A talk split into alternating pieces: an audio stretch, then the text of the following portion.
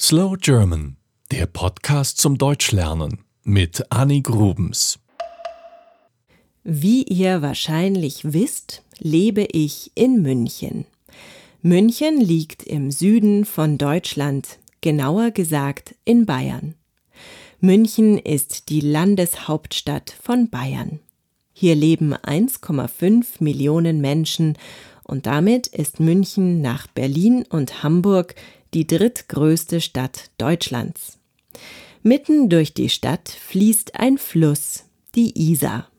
Es ist ein recht kleiner Fluss, auf ihm können keine Schiffe fahren, weil das Wasser zu seicht ist. Jedenfalls gibt es in diesem Fluss einige Inseln, und auf einer dieser Inseln steht das Deutsche Museum, über das ich euch heute etwas erzählen möchte. Das Deutsche Museum wurde 1925 eröffnet. Es ist das größte naturwissenschaftlich-technische Museum der Welt. Es gibt dort 28.000 Objekte zu sehen. 1,5 Millionen Menschen kommen jedes Jahr als Besucher in dieses Museum. Einer dieser Menschen bin ich. Unsere Familie hat eine Jahreskarte für das Museum. Das bedeutet, wir haben uns eine teure Karte gekauft, die ein ganzes Jahr lang gilt und mit der wir zu dritt ins Museum gehen können, wann immer wir möchten.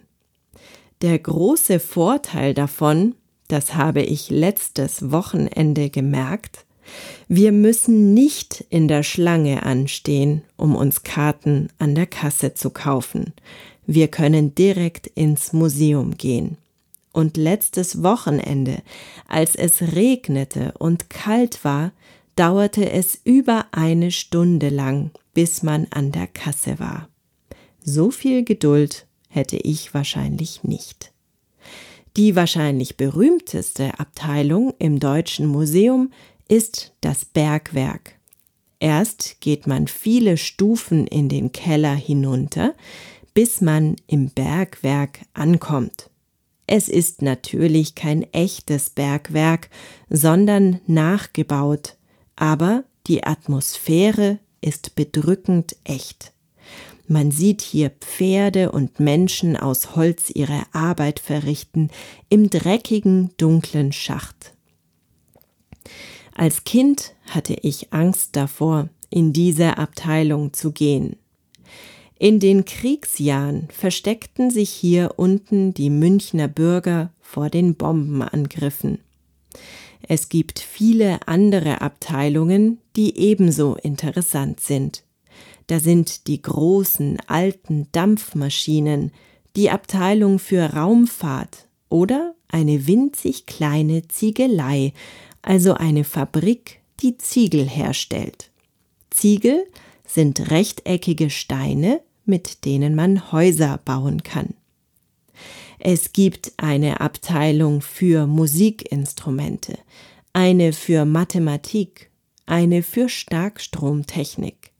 Hier gibt es regelmäßig Vorführungen ein Besucher darf sich in einen Faradayschen Käfig setzen und wird dann mit einem Blitz beschossen. In einer anderen Abteilung steht ein komplettes U-Boot, das an einer Seite aufgeschnitten wurde, damit man auch den Motor, die Batterien und die Torpedos sehen kann. Um sich alles anzusehen, braucht man ungefähr drei Tage. Und auch dann hat man noch nicht alles verstanden und gelesen, was es hier zu sehen gibt. Früher standen hier auch noch Lokomotiven, Autos und Flugzeuge. Die sind aber mittlerweile umgezogen.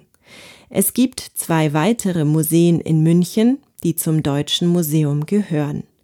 Die Flugwerft Schleißheim, wo jetzt alles zum Thema Fliegen zu besichtigen ist, und das Verkehrszentrum an der Theresienwiese, also in der Nähe des Oktoberfests.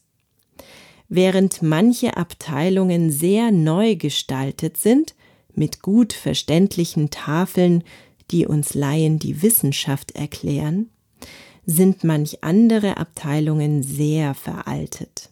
Diese werden nun nach und nach renoviert. Ihr könnt euch vorstellen, wie teuer das ist. Für Kinder gibt es ein extra Kinderreich. Hier können Kinder auf einer riesigen Gitarre spielen, Flaschenzüge ausprobieren und Kugelbahnen bauen. Falls ihr mal nach München kommt und das Wetter ist schlecht, geht unbedingt ins Deutsche Museum. Das war Slow German, der Podcast zum Deutschlernen mit Annik Grubens. Mehr gibt es auf www.slowgerman.com.